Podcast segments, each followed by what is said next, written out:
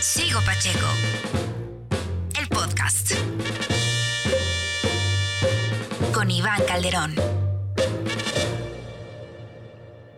¿Qué onda amigos? ¿Cómo están? Bienvenidos a un episodio más, uno más desde la cuarentena, pero que justo lo platicaba con mi invitado de esta noche, al cual le agradezco muchísimo porque estoy muy contento de que pueda estar, que la, la tecnología nos ha facilitado mucho y tener estas personalidades es mucho más fácil gracias a, un Zoom, a un Skype y a una llamada telefónica. Y hoy estoy muy contento porque estoy grabando con un querido amigo con el que nos ha tocado viajar juntos, trabajar juntos. Nos vemos poco, pero nos llevamos muy bien y lo aprecio y lo admiro más. Eh, mi querido Jan Duverger, ¿cómo estás? Ivancito, no manches, muchas gracias por tus palabras. La verdad que ya sabes que, que, es recíproco, también te quiero, te admiro, me gusta mucho trabajar contigo y los viajes más que de trabajo acaban siendo de cuates y eso es lo que más me encanta. Así que te agradezco mucho la invitación a este eh, Sigo Pacheco, a tu podcast, porque la neta ya tenía ganas desde hace rato de, de, entrarle. Y qué bueno que pudimos, dijimos, ahorita en caliente lo hacemos, vale, ¿no? Y ya, ya estamos conectados. ¿Cómo has estado, amigo? Guardado en la cuarentena, ya me decías, ¿no? Sí, pues guardado, ya llevamos un buen rato. La verdad es que eh, la gente de Fox Sports, que es donde ya sabes que chambeo, se ha portado muy bien, se preocuparon rápidamente por la salud de, de todos, de todos eh, la empresa. La verdad es que hay, ya sabes que trabajan muchas áreas, ¿no? la gente piensa en los que salimos a, a cuadro, pero detrás sí, de hay un montón de gente y que, que podía estar en situación que son población muy vulnerable, ¿no? Claro. Este, de acuerdo a las estadísticas de, de esta enfermedad, de, de, este virus. Entonces, pues era un tema súper delicado, caray. Digo, para nuestra empresa, es el caso en la que yo trabajo, pero para muchas. Sí. Entonces, bueno, nos mandaron rápidamente a la casa y hemos encontrado la forma de, de, salir adelante con la programación, de hacer algunas cosas por medio de herramientas tecnológicas que todo el mundo está utilizando el día de hoy. Y pues hemos quedado, nos hemos quedado aquí encerraditos ya casi dos meses, ya este, nos volvemos un poquito locos, pero, pero echándole ganas. Sí, ya se nos hizo hábito. El otro día decía, nos conozco tan bien que vamos a terminar extrañando esto, ¿no? Eh, vas a decir, claro. Cuando podía sí, sí. estar todo el día en mi casa en shorts y no tenía que ir a grabar y a maquillarme. Claro, por supuesto. O sea, hay dos caras de la moneda. Una es que uno aprende a valorar obviamente llevo mucho tiempo en la televisión, es mi, mi, mi, territorio natural, es donde me siento como pez en el agua, pero empiezas a valorar, porque a mí me desespera un poco, si bien sé cómo se vive hoy el tema de digital, lo orgánico y todas estas palabras que, que, este, que rodean los, la generación de contenidos en digital, pero pues a mí me cuesta mucho trabajo, ¿me entiendes? Claro. O sea, a mí me gustaría estar bien iluminado, que no me brille la cara, este, la cámara, entonces, pues, bueno, ni de broma, es lo mismo. Sí, ¿Me no, no, entiendes? no. O sea, uno le echa ganitas, pero no tienes ni los conocimientos técnicos, ni puedes tener una cámara profesional como de, de estudio de televisión, que cuestan literal millones de pesos, y, y, y, la iluminación es lo peor. Sí, la iluminación es, es la clave, ¿no?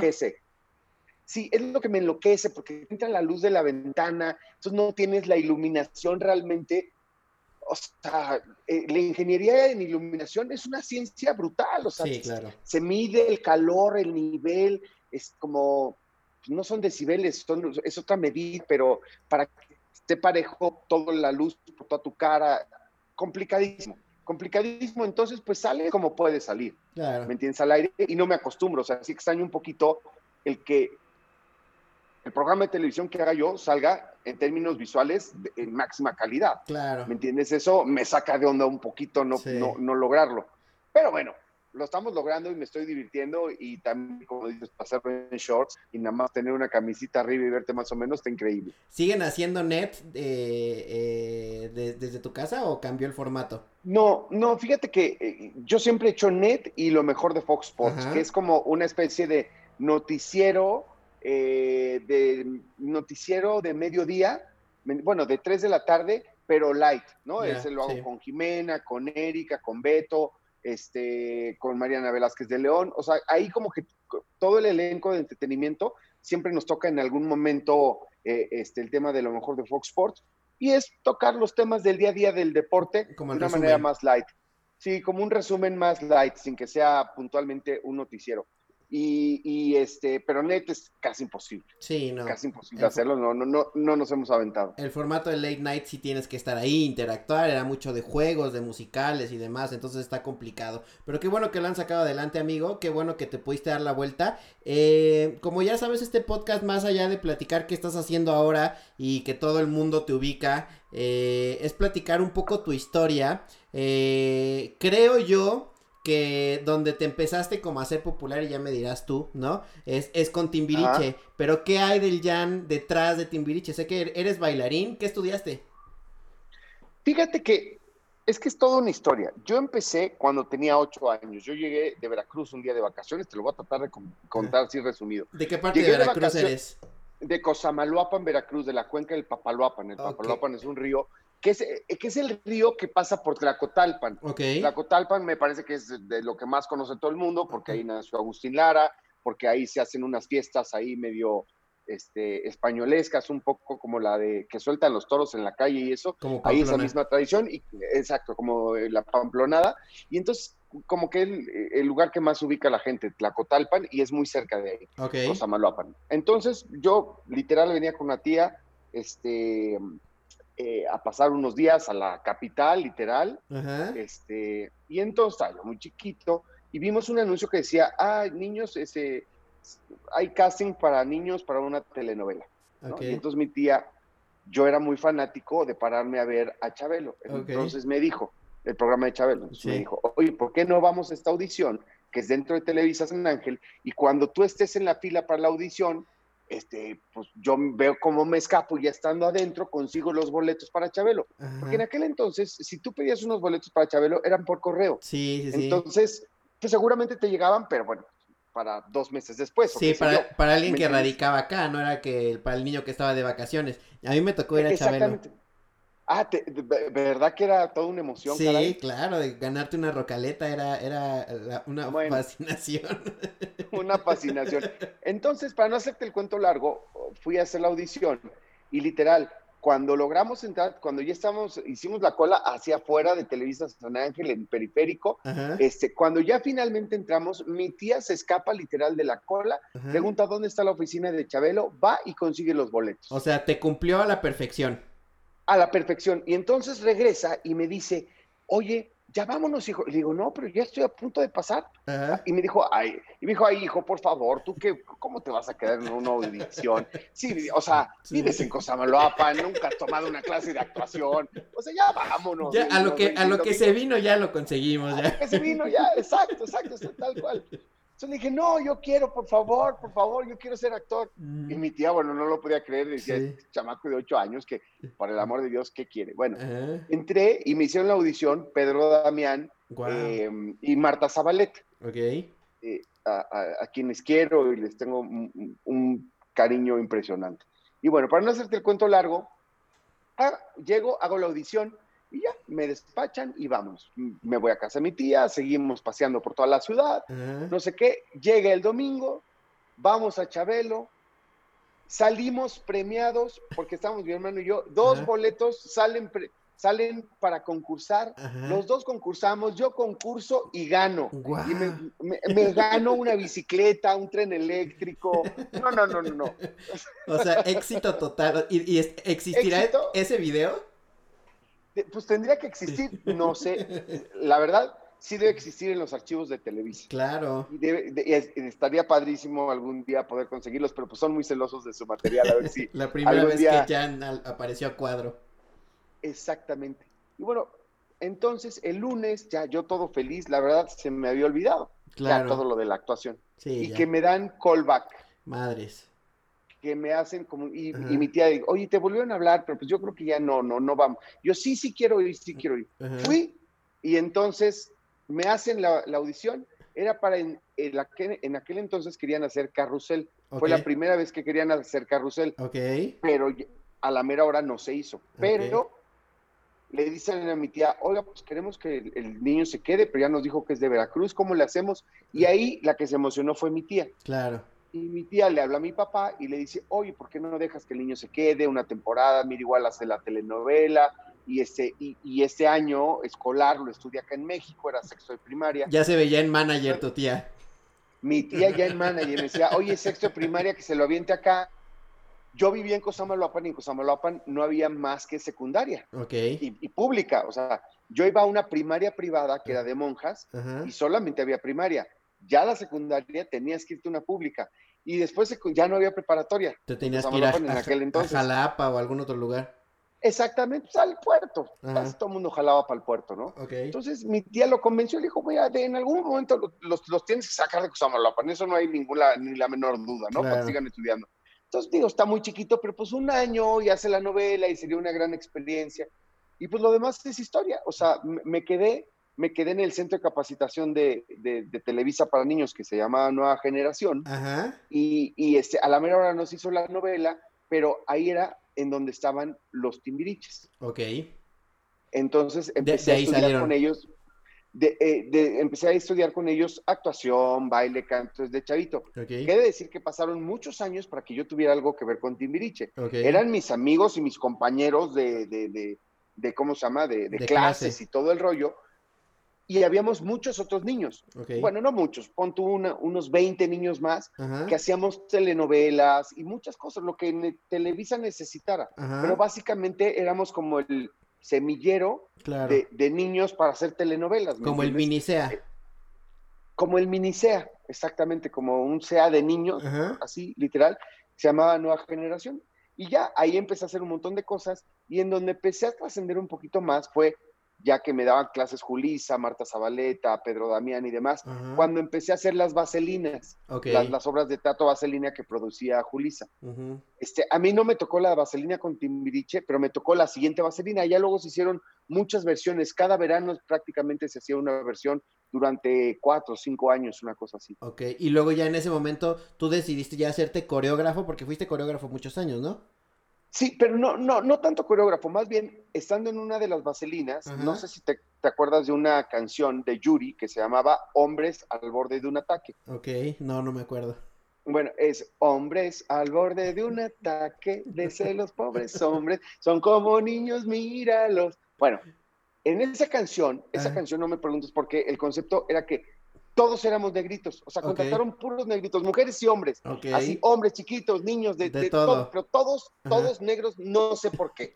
Nunca entendí el concepto de, cómo se llama del video, pero Sí. éramos solamente y Yuri, ¿entiendes? Este, muy divertido, salía Kalimba, salía un montón de gente.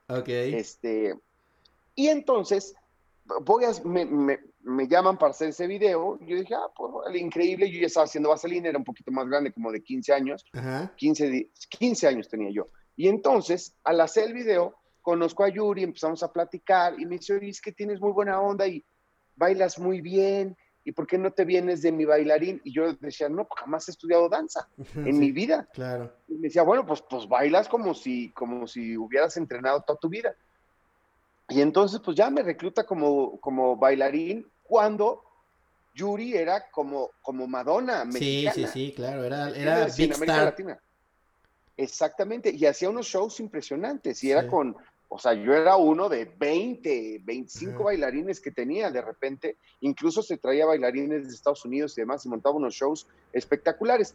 Y ahí me aventé una buena época como bailarín hasta que mm, resultó que había una audición para, un- para una renovación de varios elementos de Timbiriche. Yo Ajá. tenía mucha relación con Luis de Llano, Julisa, con toda esta gente, este, con la que ya había trabajado en las obras de teatro. Ajá. Y ya fui a hacer la audición y literal, pues me quedé casi por naturaleza, ¿no? Porque tenía muchos años vinculado a ese, a ese grupo de gente. Era como el siguiente paso. ¿Y qué generación de Timbiriche te tocó? Porque hay una canción muy famosa, o sea, ya, que ya era como la segunda generación antes del madrazo que fue, pero todavía había como esa, ese boom y, y, y hay unas canciones que todavía son muy populares que son de, de tu época, ¿no? Bueno, de tu generación. Sí, como la de Muriendo Lento, me parece que es la más icónica, la de Muriendo Lento, que la cantaban en aquel entonces Alexa y Diego. He de decir que en comparación con los timbriches anteriores, eh, el timbriche 11 y 12, Ajá. eh, eh, perdón, sí, 11 y 12, que fueron los discos que yo estuve, Ajá. realmente sí bajó muchísimo. Pero si lo comparas con, con- con lo que pasa hoy en día en el mundo de la música, No, sería yo un- me acuerdo, o sea, sería Sí, un no, retro no, chingadazo. claro. ¿Me entiendes? O sea, Y sin redes. disco- exacto, cada disco de los que yo estuve vendió más de 300 mil copias. Madres. Y- Ah, Ahora y- para y- hacer disco de oro necesitas creo que 30 mil o 40 mil. No, hombre, ya era disco de oro 100 mil. Sí. 100 mil eran disco de oro. Bueno, y vendimos 300 mil y éramos, a ver, no una vergüenza, pero pues veníamos de los discos 9 y 10 de Timbiriche que habían vendido literal millones de copias, un Claro. millón y medio me parece uno y otro casi dos millones de copias vendieron es- esos discos y ya ni pensar en el 6, 7, este, los de Besos de Ceniza y todos esos y que fue los que marcaron la época, pero, pero qué chingón Sí. haber pertenecido a un grupo que marcó época en, en México y en generaciones, porque hay, hay grupos, creo yo, y no sé, tú me dirás mejor, que trascienden una época, ¿no? O, o- o- o- o marcan a una generación, pero ya la siguiente generación ya incluso hasta como que los ve con recelo o no les gusta, ¿no? Como ha pasado con RBD y muchas demás. Creo que Timbiriche no, o sea, a Timbiriche le gusta a mis papás, me gusta a mí, le gusta a la generación de abajo, o sea, rompe generaciones completamente y de, de todos los discos, incluso el que no fue, digamos, un madrazo que a- hoy a toro pasado sería un gran madrazo. Sí, totalmente. Me parece que lo que pasa es que Timbiriche marca toda una generación y Timbiriche fue como, como un grupo, hazte cuenta.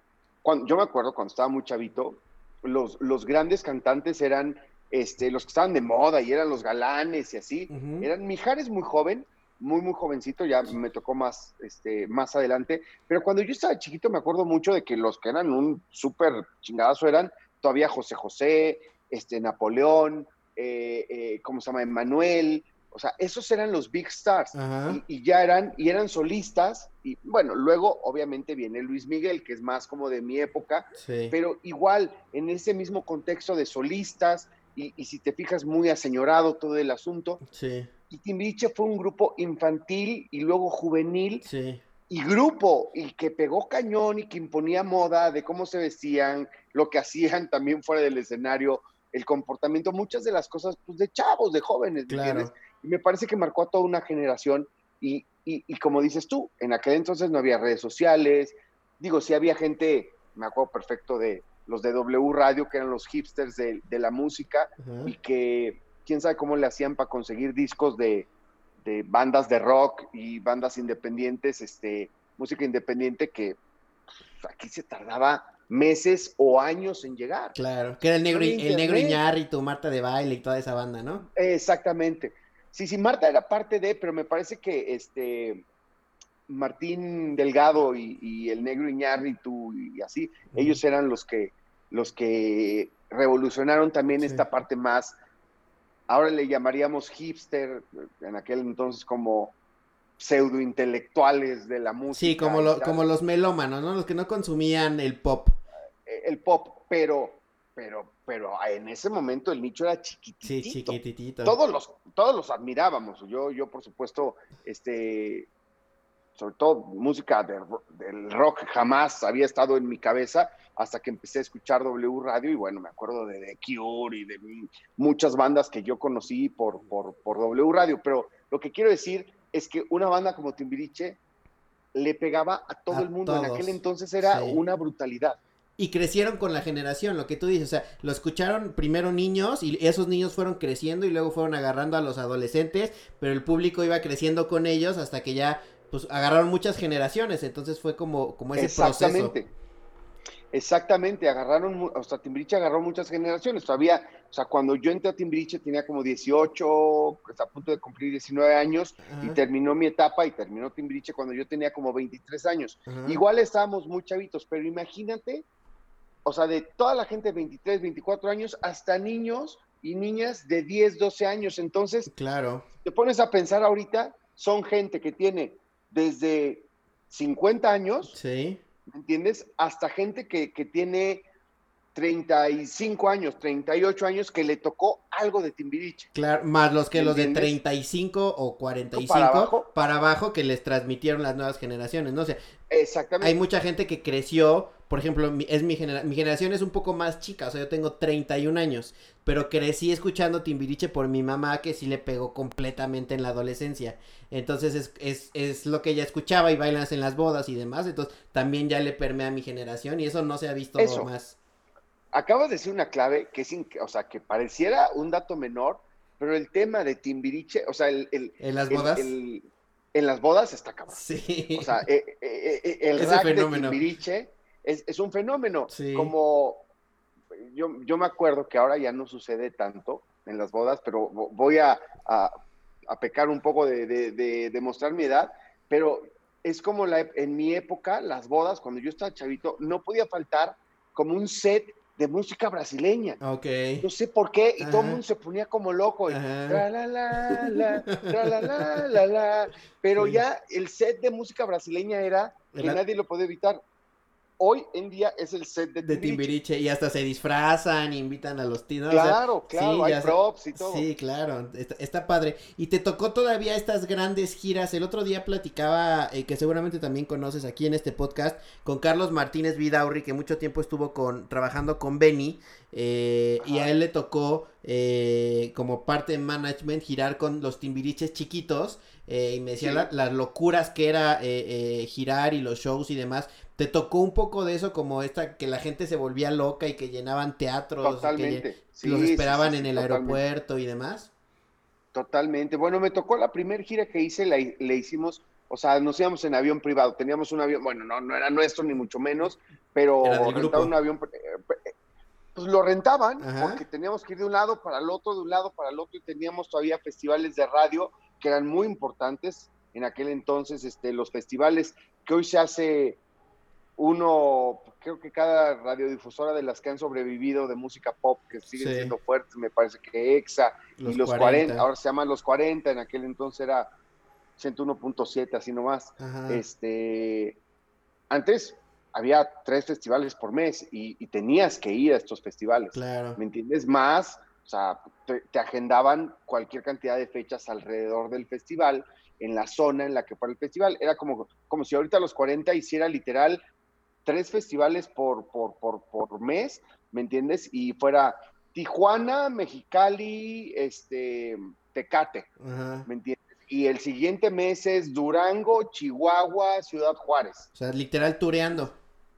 Ah, no, bueno, era, y todos con 50 mil, 70 mil personas por, por, por concierto. Y pues no había eh, artista que se negara, o sea, Sí, me acuerdo ¿no? mucho en aquella época nos tocó compartir mucho con varios, ¿no? Que, que, que estuvieron muy pegados, me acuerdo Gerardo, uno, un Gerardo el rapero, Ajá. un rapero que salía siempre sin camisa, todo así bien mamey.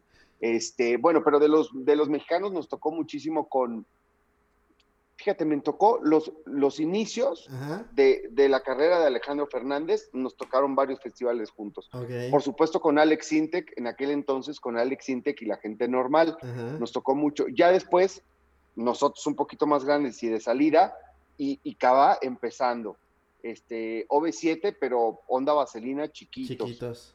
Eh, chiquitos, sí, unos niños. Este, ¿con quién más nos tocó muchísimo? Nos tocaba con Pepe Aguilar, nos tocó con con Pedro Fernández, hacíamos muchos, o sea, bueno, festivales que nos Sí, tocaban claro. en, los, en los festivales. Que te los topabas Y muy otros seguido por artistas, esto. inter- sí, sí, sí, otros artistas internacionales que estaban muy, muy pegados en ese momento. Y a los 18 años supongo que ya de venir, o sea, porque tampoco era que tenías mucho tiempo en la Ciudad de México, tenías 10 años de haber llegado a la Ciudad de México de Veracruz, ya en avión privado, eh, con shows llenos, supongo que, que debe ser impactante, ¿no? Eh, eh, vivir todo eso Sí. tan chico. Sí, fíjate, he de confesar que a mí nunca me volvió loco ese asunto, ¿eh? Nunca me volvió loco, me sentía raro, me sentía fuera de, de- o sea, como que yo, pues esos 10 años ya había hecho muchas cosas, me había tocado actuar, me había tocado este, hacer obras de teatro musicales, que era donde yo me sentía muy, muy cómodo en aquel momento, y luego como bailarín de Yuri, pues increíblemente me sentía muy cómodo estando detrás de una gran estrella, la admiraba mucho, Claro. y era muy demandante el tema de la danza, había que entrenar mucho, que sudar mucho, dolía, este, había que matarse en el escenario, ¿me entiendes? Sí. Y después esto, pues ni yo era el mejor cantante, ¿me entiendes? O sea, la cantada no era lo mío, eh, trataba de exponer mucho mi, mi parte de bailarín en, la- en la parte de tim- en Timbiriche, este... No era como Emily Vanilli, ¿eh? Nadie cantaba por mí, ni mucho menos. Yo cantaba feo, pero con sentimiento. Y Pero- la verdad que y- decir que todos mis compañeros cantaban muy bien, este, todos ellos. Entonces, eh, como que un poquito en, en la armonía con ellos la, la libraba. Pero pero no me sentía yo cantante y me sentía yo Ok. como un poco fuera de mi, de mi zona. Digo, estando tan chavo, había muchas cosas que disfrutaba, que la Ajá. pasaba bien. Ajá. No te voy a decir que no me encantaba que miles de personas y gritaran y las giras y todo claro. esto, pero yo sabía desde el principio que cuando eso terminara yo no iba a seguir en ese Ya. O sea, siempre te De- sentiste de- como, como el outsider, ¿no? Como, no, está Sí, chingón, como un poco, lo va a disfrutar, pero no pertenezco aquí. Sin duda, lo, lo supe desde el día uno. Ok. desde el día uno y lo disfruté muchísimo, pero siempre supe que no, que no, que cuando terminara esa experiencia, ahí iba a morir el asunto. Ya, qué chingón. Y después, ¿qué, qué, qué te fuiste? Obviamente los deportes siempre te han acompañado, me imagino, y nuestro amado Cruz Azul. Este, ¿en qué momento pasas de ser un pop star y, y bailarín de, de, de Yuri a, a ser una voz? Si bien estás como en la parte soft, ¿no? Eh, y lo platicábamos hace ratito, ¿no? Como con, con, Sí. con, con la- con las news de, que es la parte amable, de, pero es la parte amable de un, de un canal que es muy clavado, ¿no? O sea, porque bien, Sí, claro. no, no es como en Telenacional, el otro día lo, lo veía con Cristian Martinoli, que somos más, más, más suaves porque la gente que consume Azteca no necesita un análisis tan profundo como te lo puede dar Alex Blanco o el ruso Brailovsky o toda la Claro, gente que además- está en Fox. Son canales de entretenimiento y entretenimiento en todas sus áreas, ¿me Claro. entiendes? O sea, acaba una novela y empieza un programa en el que Martinoli pues tiene una hora. Sí. Acá somos 24 horas hablando de deportes, entonces sí hay que de- de irte desde lo más clavado hasta lo más soft, tal, pero siempre respetando que estás en un canal de deportes. deporte. Entonces, algo hay que saberle. Mira, después de Timbiriche, Ajá. tengo que eh, abreviar un poco porque fueron muchos años para que llegara yo a Fox Sports, Ok. porque ya estoy grandecito. O sea, terminé Timbiriche muy joven, a los 23, 24 años, y sabía que ya no iba a regresar a la danza, Ajá. porque la danza te castiga cabrón, o sea, Sí, después claro. de, de 3, 4 años de no estar entrenando todos los días a, a un nivel de bailarín profesional, ya, bueno. Sí, es muy, es muy físico, ¿no?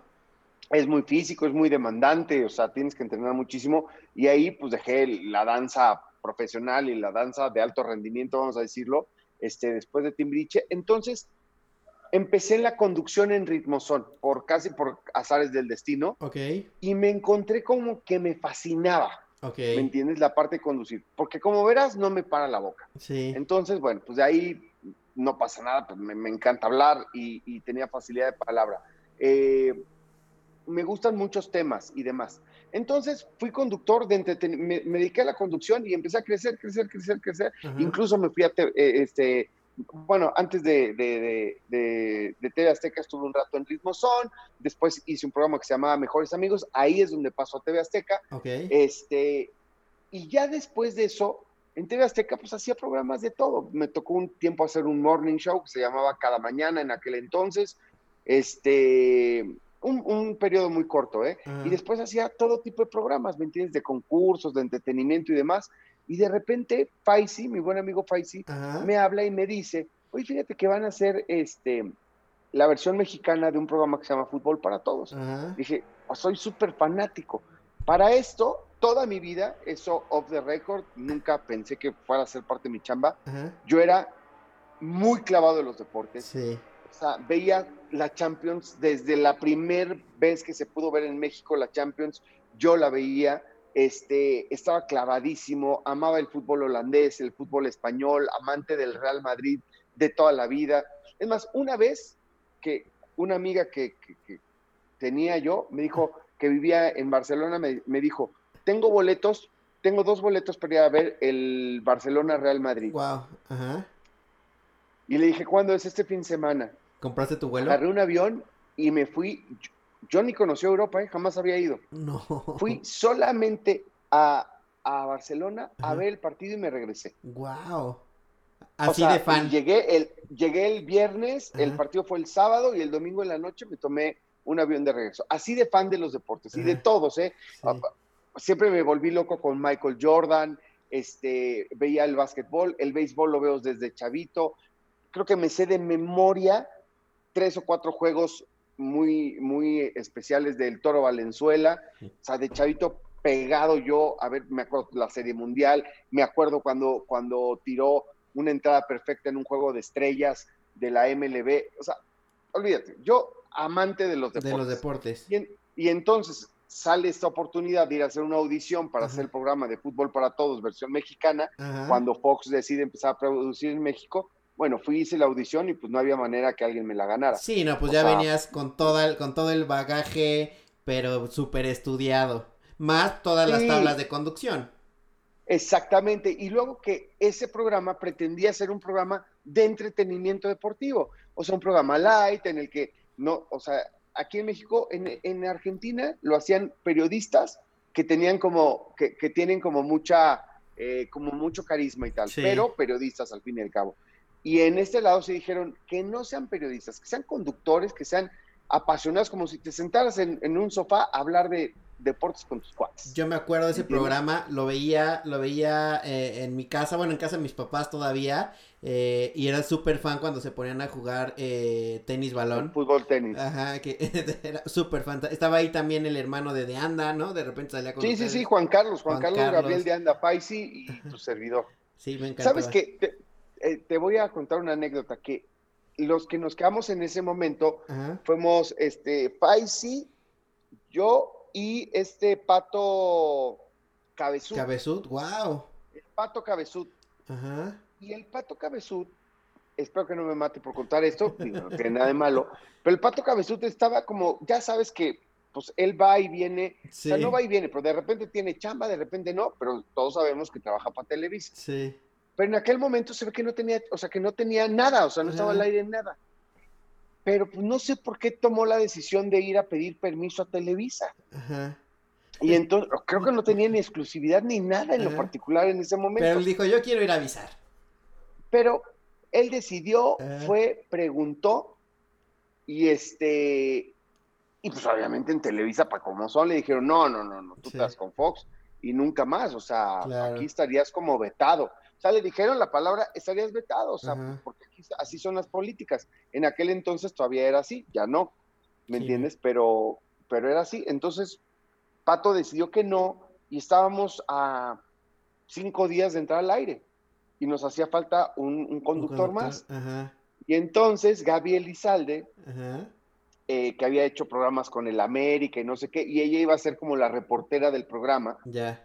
¿Entiendes? Y, y, y uno o dos días al principio estaba en el set, ya luego estaba todos los días, pero dijo, oigan, Juan Carlos Gabriel de Anda, que mejor lo conozco por, por Paco y porque estuvo en el América en, en, este, en Fuerzas Básicas y no sé qué, lo conozco, es muy guapo, habla bien de fútbol y es un chavo muy extrovertido. O Pero, sea, ahí, ahí no- pero- Juan Carlos no había hecho nada de medios.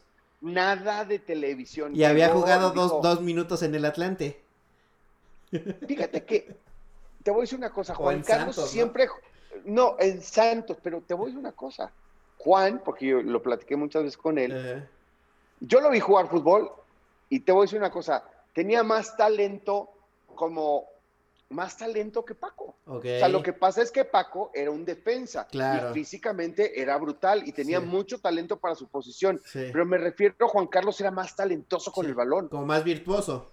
Más virtuoso, o sea, tenía más talento y era mediocampista y, y este, co- como mucho mejor con la pelota en los pies. Pero bueno, el chiste es que la historia de Juan es la historia de un montón de chavos en el mundo, Sí, claro. que con mucho, que no importa el talento, muchas veces es el lugar indicado, el- en la posición indicada y hasta suerte. Claro. ¿me entiendes?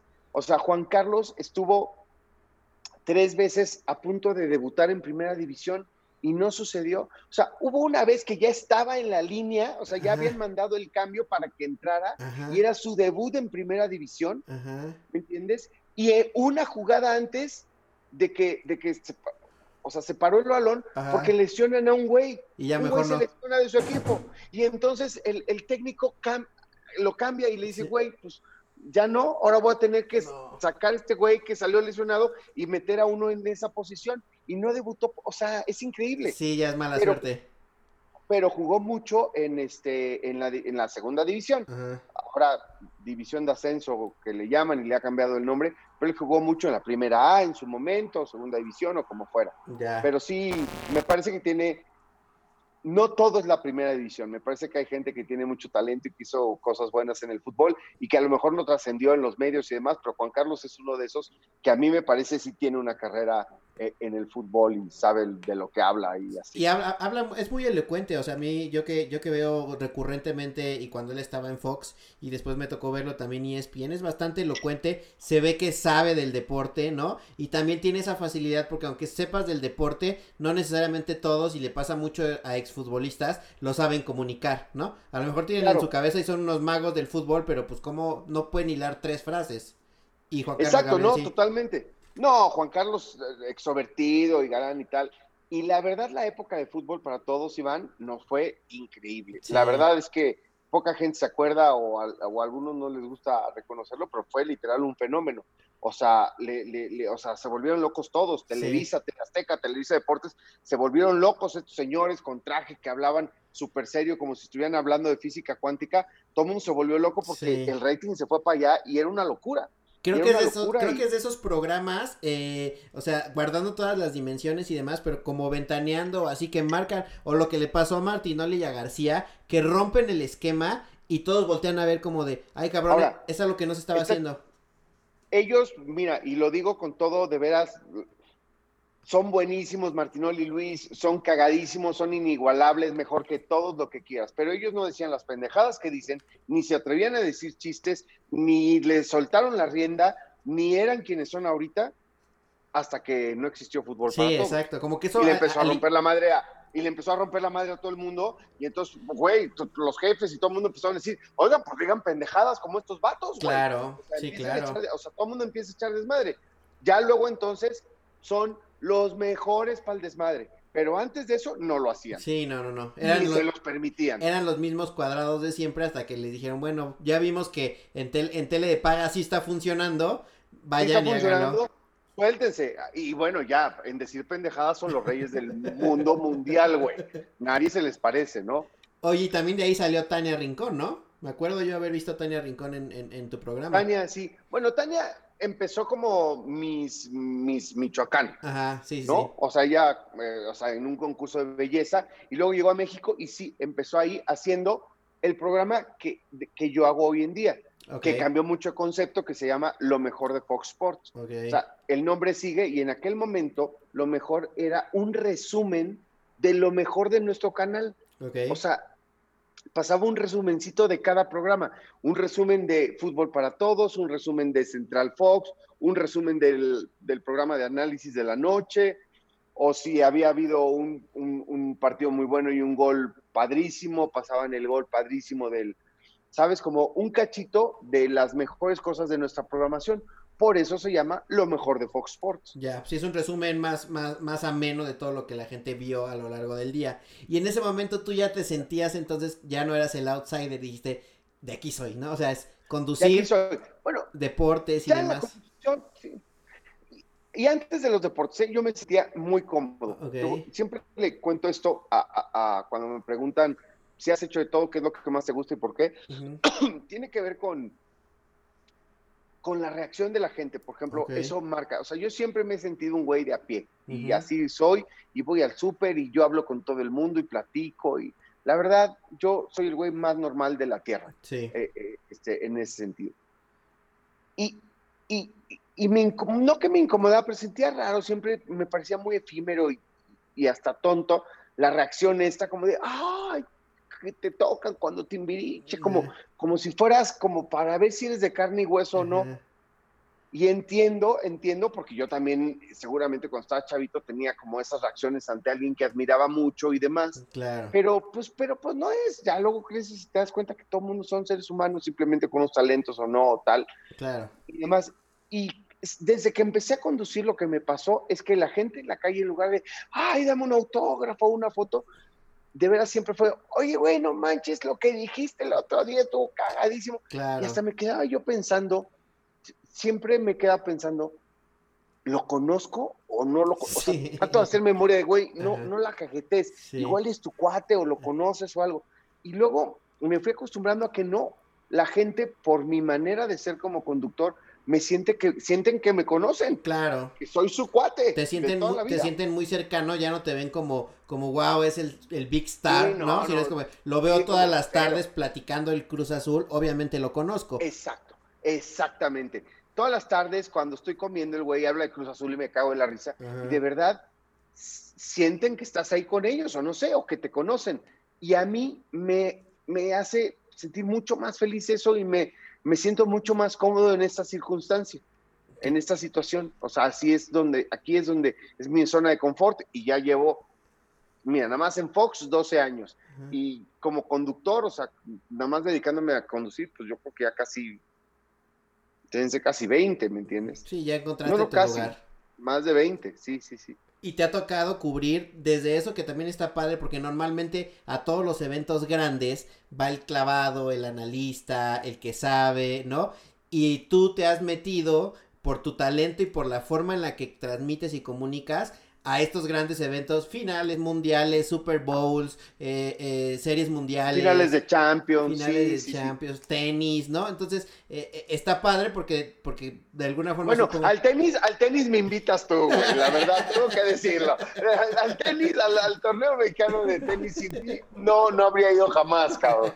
No, muchas gracias, mi querido Ivancito. Sí, la verdad, pues, ¿qué te digo? Es el la chamba de ensueño. Sí, claro. O sea, yo jamás me imaginé que iba a poder ir y además acreditado y además poder entrevistar y estar cerca de los protagonistas, de los deportistas, de esa gente que tanto admiro pues, e, en estos eventos que son literal el sueño. mucha gente ahorra para once in a life. Sí, y yo ya llevo pues 10 años yendo a Super Bowls, finales de Champions, series mundiales, eh, carreras de Fórmula 1 por todo el mundo en fin, una serie de cosas este, que, le agradezco mucho a la vida y que todo sale de fútbol para todos, quiero decirlo.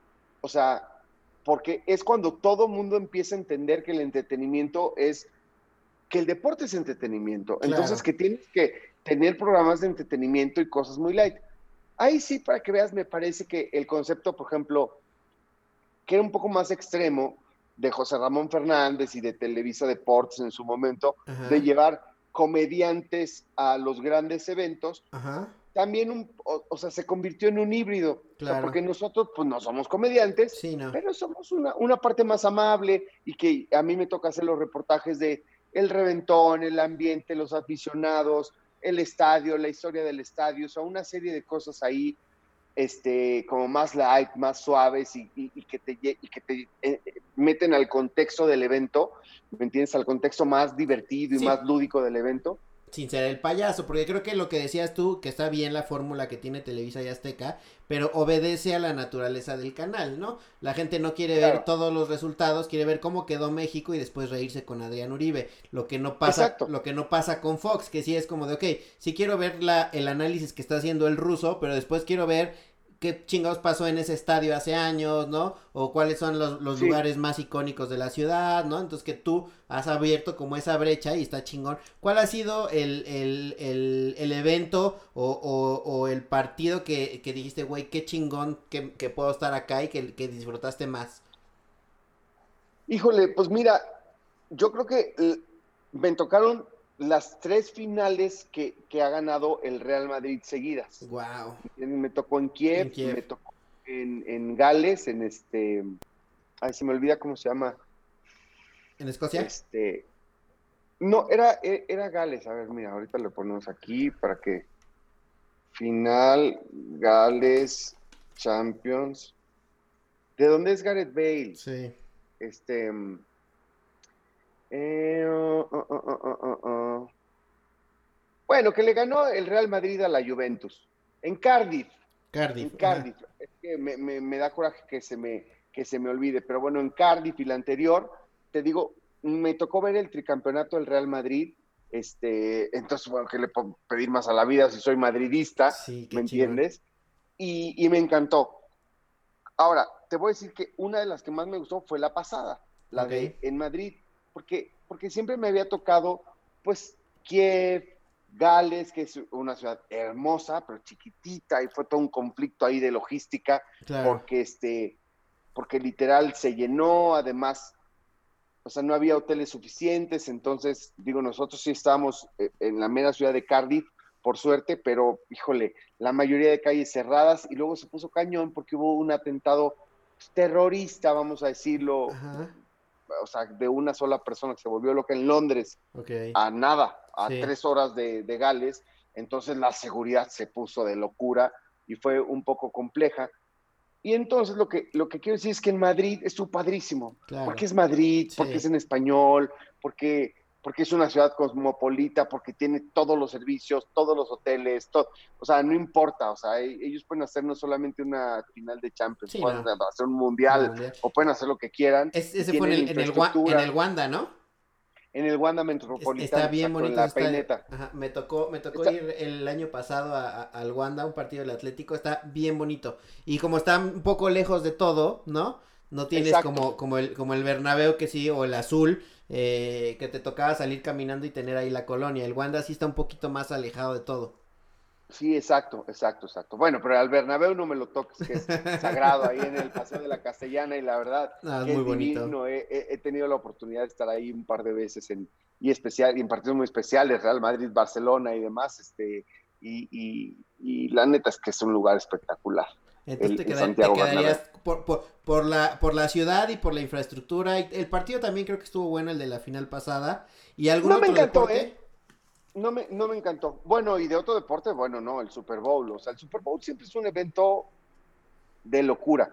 Este, me, me encantó. Fíjate que el primer Super Bowl al que fui nunca lo voy a olvidar, que Ajá. fue el Super Bowl 47, me parece. Ajá, 47 o 48, ¿no? 47, ajá. que llegó, yo le voy a los 49ers. Ok. Ya lo había planeado y tal, y la verdad es que nadie esperaba que los 49ers llegaran a ese Super Bowl, que fue este, contra, los, contra los Ravens, que ganaron los Ravens. Sí. Y fue en el estadio de Nueva Orleans, y en Nueva Orleans una ciudad icónica, padrísima, con Mardi Gras de por medio. Claro. Entonces fue la primera vez que yo fui a un Super Bowl, pues me fascinó, me volví loco. Sí. O sea, me volví a loco y no me voy a olvidar ni un solo día, ni un solo detalle, ni un solo minuto de, de ese Super Bowl en el que la pasé, la verdad, extraordinariamente bien. Lo único, la tristeza de que perdió mi equipo, que ya llevo dos Super Bowls en los que pierde mi equipo, por cierto. Decir, creo que el salado soy yo, porque le voy al Cruz Azul y le voy a los 49ers, y este, pero bueno, pero ese primer Super Bowl, que estoy seguro es el Super Bowl 47, este fue uno de los, también de los eventos que más disfruté. Y el Super Bowl 50 también no le voy a quitar mérito porque fue una fiesta muy especial la Sí. que armó la NFL por ser el Super Bowl 50 y fue en el Levi's Stadium, ¿me entiendes? Este, Sí. La gente de Levi's, a la que tú sabes yo quiero mucho, en primera, este, por un lado. Y por otro lado, que, que el estadio nuevo, precioso, este, que era el estadio San Francisco, pero bueno, ganaron los Broncos de Denver, ese se lo ganaron, ese lo ganaron los Broncos de Denver a las Panteras de Carolina, y los Broncos de Denver con John El, digo, con este Peyton Manning, que ya prácticamente era su, su último año y después de eso se retiró, y pues nada, ver a un histórico como Peyton Manning eh, levantando su, su segundo Vince Lombardi, la verdad me pareció icónico y fue un momento también muy especial. Qué chingón. Y ahorita que platicabas del Cruz Azul, que somos, somos, eh, compartimos el mismo drama. ¿Te acuerdas Sí, tú dónde estaba? Te voy a preguntar dos momentos que han marcado, creo que mi vida y la de todo Cruz Azulino. Y te, Sí. lo- te- te lo tengo que te lo tengo que preguntar aprovechando que estás aquí. Eh, eh, ¿Dónde estabas en el invierno del 97 cuando Comiso patea a Carlos Hermosillo y tira ese penal ensangrentado que creo que te- está en el recuerdo de todos? ¿Y dónde estabas cuando Moy Muñoz decide cabecear ese chingado, ese chingado centro y nos, no- nos vacuna? Fíjate que la primera, ya sabía que me ibas a preguntar esas dos. Ahorita me tienes que decir tú también tú dónde estabas Sí, en esos sí. dos momentos. No, este, bueno, yo en el 97 estaba en el, en el lobby del Hotel Fiesta Americana Ajá, en Oaxaca. ok. En Oaxaca porque estaba haciendo una gira de Ritmozón y Ritmozón y Telehit, Ok. este, que, que íbamos por toda la República, Ajá. a manera como de los festivales que te contaba yo, Ya. a los que iba con Timbiriche. Ahora pero bueno, medio. esto, eh, esto como medio exactamente eh, de Ritmozón y, y Telehit. Me acuerdo perfecto. Estaba yo con, con, con, con el productor, no recuerdo su nombre, el productor de la gira que me apostó una lana a que ganaba el León, porque creo que era de León y le gané. Este, y además estaba yo en Oaxaca y lo disfruté muchísimo porque en Oaxaca hay una planta muy grande de Cruz Azul. De hecho, ahí está la ciudad Oaxaca Cruz Azul, ¿no? No, está en Hidalgo. En Hidalgo. Sí, le- le- Cruz Azul, la ciudad Cruz Azul está acá. que en- es Jaso, ¿no? Exacto, Jaso. Ajá. Exacto, es Jaso Hidalgo. Entonces, este, pero hay en Oaxaca, Cruz Azulino, Sí. porque la mitad de, de, de- bueno, no la mitad, pero hay muchísima gente que trabaja para la Para la planta, cooperativa. Exactamente, para la cooperativa en esa planta que es, que es enorme. Y, el segundo momento y triste momento estaba yo a escasos metros de Moy Muñoz. O sea, si no ha habido un policía ahí, me meto yo a colgármele de la... Estaba yo de ese lado, Ajá. en el estadio, en cuarta fila hasta abajo, Empapado. mojándome, empapado, lleno de americanistas, agobiado, Ah. una cosa, una cosa horrible. Horrible. Sí, eh, fue Horrible. de Que nuestros además- peores días. Ya se habían ido todos. Sí. O sea, el estadio estaba semivacío. Sí. Bueno, solamente quedaba la porra de Cruz Azul y entonces empieza a caer un gol y cae otro gol y entonces empiezan a regresar como que no podían porque ya habían cerrado las puertas y Sí. dieron portazo. Entonces entraron todos los americanistas borrachísimos, todo el mundo así encima y ¡ah, sí. No, no, no, no te puedo explicar, no te puedo explicar el momento. Después del gol de Moy Muñoz, yo estaba con mi, con mi mejor amigo y Cruz Azulino también, Alex Ibarra Ok. y le dije, vámonos. Y me dijo, no, pero espérate, es el empate. O sea, vamos a ir a tiempos extras. Le dije, güey, es Cruz Azul. O sea, sí, sí. vámonos, porque además estos pendejos nos van a matar. Sí, claro.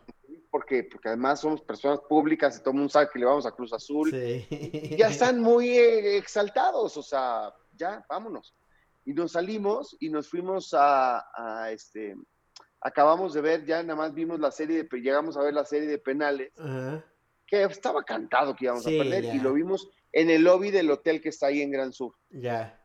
Este, hasta parezco de grupo Posadas, pero el Sí. pie está ahí, el pie está ahí. Sí, me Yo- acuerdo muy bien. Yo estaba en, en el 97, eh, tenía 8 años, güey. Sí, estás bien eh, chiquito. Bien chiquito, pero mi papá también, y a, a él le debo la afición del Cruz Azul. Este, Ajá. estamos súper emocionados y lo vimos, lo vimos en la casa, pero la anécdota interesante es que cuando fue campeón, eh, mi papá dijo, vamos a la Noria a celebrar. Decidió en su peda que debíamos ir a la Noria a celebrar. Entramos a la Noria a la fiesta. Te voy a enseñar una foto, te la mando por WhatsApp. Tengo una foto con Carlos Hermosillo el, el día que llegaron de León, porque cuando meten el gol y son campeones y dan la vuelta y demás, se vienen en avión a, a Ciudad de México y terminan en una fiesta eh, en, en la Noria, que es donde, donde el Cruz Azul este, eh, entrena. Tengo una foto con Carlos Hermosillo ese día. Yo súper chiquito. ¡Guau, mi, qué maravilla! mi- mi papá y yo eh, y mi hermano eh, abrazando a Carlos Hermosillo el día del campeonato. Tenía una costilla rota, porque no, Sí, no sé si te acuerdas, en la semifinal eh, Sí, le, sí, sí. le rompieron una costilla y jugó como con una pechera o alguna cosa así. Entonces, Perfectamente me acuerdo. Fíjate que yo, desde muy chavo, cuando, cuando est- estuve en la época de Timbiriche, pues, pues era Timbiriche y era muy famoso. Y entonces me empecé a acercar a Cruz Azul y de repente iba a la Noria y pues, ay, bueno, pues el de Timbiriche vino, me dejan pasar y entonces me hice muy amigo de muchos futbolistas. Me hice muy amigo de, de Sergio Pacheco, que en su momento, este, bueno, fue un fichaje que trajeron de Atlas, un goleador, y, y él se convirtió en uno de mis mejores amigos, este, de Poblete, de Romano, de Ordiales, de todo el mundo. Entonces, desde toda esa época yo era muy, muy amigo, de todo el mundo. Y de, y de Carlos, ajá. en lo particular, seguimos siendo súper carnales. Yo a Carlos lo adoro y somos muy amigos, conozco a sus hijos desde recién nacidos, este, me llevo muy bien con él, lo quiero mucho Y estuvo en el canal un rato, ¿no? y estuvo en el canal un rato, pero no, mi amistad con Carlos es De antes. De como por el campeonato, antes del campeonato ya éramos muy amigos. Ah, qué chingón. o sea, yo iba a entrenar a, a la, yo iba a la Noria Ujú, y había días que podía entrenar con ellos. Qué chico. O sea, entrenar, entrenar, me dejaban hacer el físico y tal, y ya en la, la hora de fútbol me dejaban. Pelotear. Pero, pero, pero luego hacían entrenamiento como recreativo, le Ajá, llaman. ajá. Normalmente, antes se estilaba muchísimo que una vez a la semana se hacía eh, recreativo. Hacen físico media hora y pues igual invitan uno o dos cuates y haces físico con ellos y, y echas cascarita. Qué chingón. Pero ya sabes de que el delantero se pone de portero Sí, sí, tal. sí. Pues un par de amigos y yo eché un par de veces cáscara ahí en Cruz Azul. Qué chingón. Cuando era el ojitos, anécdota. este, sí, Eh, el ojitos sí. entrenador. Yo también estuve un rato en ¿Sabes la, con- en la Noria. ¿Quién? ¿Sabes con quién echaba mucha, muchas veces cáscara porque yo vivía ahí a dos cuadras, ¿Con cuando el Estadio Azul era el Azulgrana? Sí. Cuando la Volpe era el técnico de aquel Atlante espectacular de. Beto Andrade, Piojo Herrera, Memo Cantú, este, del profe Cruz y tal. Yo iba, no me acuerdo si era los martes o los miércoles, pero yo con Beto Andrade y Miguel Herrera y tal, eran las épocas del Bulldog, y nos veí- todos los fines de semana nos íbamos de fiesta y bla, bla, bla, y me invitaban a echar cáscara. Ahí el- Y ahí el- sí, iba, ah, con los del Atlante, eché cáscara, bueno, cualquier cantidad de veces, porque vivía yo a dos cuadras del estadio. Qué chingón. O sea, te, Sí. te, te ibas a entrenar con el Cruz Azul y con el Atlante en tus ratos libres. Y con el Atlante, sí, sí, sí, sí, y los, ador y los adoraba yo. Y me acuerdo que a ese Atlante, a ese de la Volpe y tal, la temporada que rompieron todos los récords, que hicieron récord de puntos y tal, Cruz Azul les ganó. Sí. Cruz Azul les ganó en la semifinal. Exactamente. Y, Y era, el no, bueno, era el Atlante histórico. el Atlante histórico. Sí. chistoso, porque ese Atlante al siguiente torneo ya no está tan fuerte, califica de panzazo, Y me campeón, parece ¿no? que en octavo lugar, y es campeón, Sí. le gana a Monterrey en Monterrey. Sí, está, está. Es que nuestra liga es lo más extraño que te puedas imaginar, ¿no? Sí, lo más, sí, Lo- sí, lo- sí, lo- puede lo pasar cualquier puede cosa. pasar cualquier cosa. Pues es, es México, entonces la liga tiene que representar lo que, lo Sí, que somos, ¿no? Ese Atlante, ese Atlante al que Cruz Azul justo deja en una semifinal fuera, era increíble. Sí. O sea, todo el mundo decía, a est- estos güeyes sí, no les va a ganar nadie, ya son campeones. O sea, primer lugar, pero aquí sí es como, juegan muy por encima de que los demás. Están fuera de la liga. Y, y exactamente. Y, no. Y- y también otro de los equipos que creo que marcaron ya para no quitarte mucho tiempo que quiero platicar también del, del, Ah, no, del pero- Cruz Azul de la Libertadores. Equipazo. No, bueno, no, no, no, no. Ese, mo- esos momentos de la Libertadores, ya teníamos, ya estábamos en el Estadio Azul Sí. y, y nos prestan el El Azteca. Para, para que fuera más gente y lleno. Nunca estado en, ni en las primeras épocas de Cruz Azul, Ajá. que jugaba en el Azteca cuando, cuando yo lo iba a ver y tal, jamás vi un estadio, o sea, jamás vi al Azteca lleno solo de Cruz Azul. Sí. Esos tres partidos contra Rosario Central, contra River River, Plate. Plate. y contra Boca Juniors, era todo el estadio Sí. Azteca con su capacidad anterior de más de 100 mil personas, 110 mil personas, Ujú. todos yéndole a Cruz A Azul. Cruz Azul. In- Sí. no, impresionante. Está Ah, salvo impresionante. dos o tres pinches ahí enajenados. Americanistas que le iban al River, pero me acuerdo también de eso cuando, cuando Palencia hace el gol y va y se Cuando los Palencia- canta y le- les enseña la que bandera. les enseña Sí. la, la bandera de México, Sí, claro. e- eso fue. Y luego ya la final también, que, que estaba Cardoso en ese, en ese equipo, ¿te acuerdas? De refuerzo. Lo que pasa es que en aquel, en- aquel entonces la final de Libertadores normalmente se jugaba cuando ya había, bueno, nos tocaba igual, coincidía con la liguilla, y había una regla, que terminando la etapa de grupos de la Libertadores, cualquier equipo, cada quien en su país le hacía como quería, podía reforzarse con tres futbolistas sin importar, lo único, la única regla es que esos futbolistas no hubieran jugado Con otro en equipo de esta la Libertadores, Libertadores. con otro, con otro equipo de la Libertadores. Ajá. Pero era la única regla. Todas las demás era hagan lo que quieran. Sí, podr- tres- podrías traer a Cristiano Ronaldo si te alcanzaba. exacto, tres refuerzos, el que quieras para jugar las instancias finales. Sí. Y entonces en México lo que se estiló en ese momento era como coincidía con la liguilla, era que los equipos que quedaban fuera de la liguilla, pues, pues ganaban una lanita Sí. porque podían prestar a sus estrellas por una buena lana. Ajá. para los equipos que, se, que, que- que estaban en Libertadores. Entonces Cruz Azul, me acuerdo perfecto que en aquel entonces es, es, eh, pide prestado a Almaguer Sí, es de Almaguer. Necaxa, Ajá. a Sergio Almaguer de Necaxa, a, ¿cómo se llama? A Cardoso.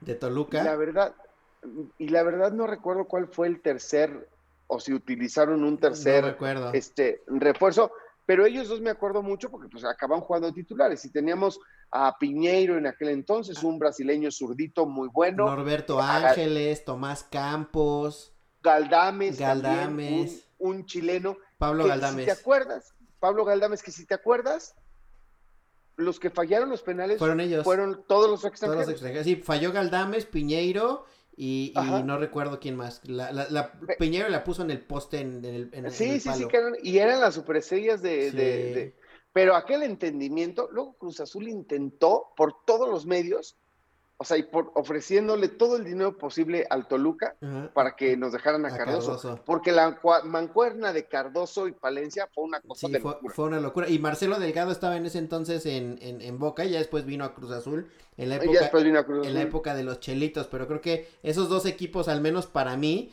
marcaron época, el del 97 y el del 2001. Quiero, también después ese Cruz Azul fue a la, a la, a la, a la convocatoria que iba muy mal con Ojitos Mesa y mandaron a todos esos, a Ángeles, a Tomás Campos, a, como de van, güey, ustedes vienen embalados. Fue, el, primer, el primer como, como rescate, del Vasco Aguirre de la, de la selección mexicana que estaba a punto de no calificar al mundial y entonces le llaman a Aguirre, este, y llega Aguirre y dice, pues ¿saben qué? Voy a agarrar al, equipo que mejor ande y a ese me voy a traer a todos, a todos los que pueda con uno o dos de otros equipos y vámonos. Y le funcionó. Sí, le funcionó. Porque, eh, eh, todos esos jugadores recuperaron este, la calificación al Mundial en aquel entonces. Pues qué chingón. Querido amigo, Muchas gracias por darte la vuelta, lo disfruté muchísimo más porque recordamos viejos tiempos de nuestra máquina, ojalá eh, se nos acabe la sal, pero creo que con lo de ahora de este, de este torneo que íbamos super líderes jugando bien y nos cae una pandemia mundial, si eso no es estar salados, no sé qué más lo sea. Bueno, no hay que perder la esperanza, la verdad es que hay que encontrarle el lado cómico y este, y pues nada, pero al final ahí está nuestra Cruz Azul y, y, nos genera emociones, que es lo importante. Sí, ahí está, ahí está la pasión. También hay que decirlo así como yo te invito al, al, al tenis, tú me invitaste amablemente al, al, palco que tenías en el Estadio Azul y, y, la pasábamos muy bien y, gracias por eso. Gracias por darte la vuelta, querido amigo. Gracias, querido amigo, igual, así, este, y bueno, ya sabes que, que está recíproca la invitación para que hagamos también un conceptito acá que que estamos haciendo en Instagram TV, pero bueno, ya nos pondremos de acuerdo para que también tú salgas conmigo eh, este, en alguno de estos contenidos. Ah, cuéntanos rapidísimo qué, de qué va, estás entrevistando como amigos y, y, y, temas distintos y demás, ¿no? Exacto, estoy lanzando diferentes, poco a poco estoy generando el contenido en Instagram eh, TV, así que síganme, es Duberman con B chica, este, y ahí voy generando contenidos de las cosas que me gustan, que son muchas, ¿no? Cuando empiece el americano, seguramente voy a hacer un concepto de NFL, cuando empiece la NFL, literal con amigos, no, no es un análisis ni nada, será, y vamos a hacer varios capítulos, obviamente de, cada semana de la NFL. También de la, de la Fórmula 1, cada vez que hay noticias, hago algún, este, y algún capítulo, y, y, quiero hacer uno que se llama, este, Mal Tercio, que es con dos personajes que pueden ser del mismo ámbito o no, pero interesantes, de diferentes este, industrias, pero gente interesante, para que tengamos una plática entre tres. Yo siempre seré el mal tercio, pero por eso le puse así, pero pues, el chiste es divertirnos entre tres cuates. Y pasarla bien y aprovechar las nuevas tecnologías. Ahí estaré el día que, el día que me digas. Eh, muchas gracias, amigo. Te mando un fuerte abrazo. Ha sido un gusto poder platicar una hora contigo se ha grabado o no, siempre es un, siempre es un gustazo verte, viajar juntos, platicar, este, compartir un buen whiskol que sé que, te gusta, este, y pasar el rato. Te mando un fuerte abrazo.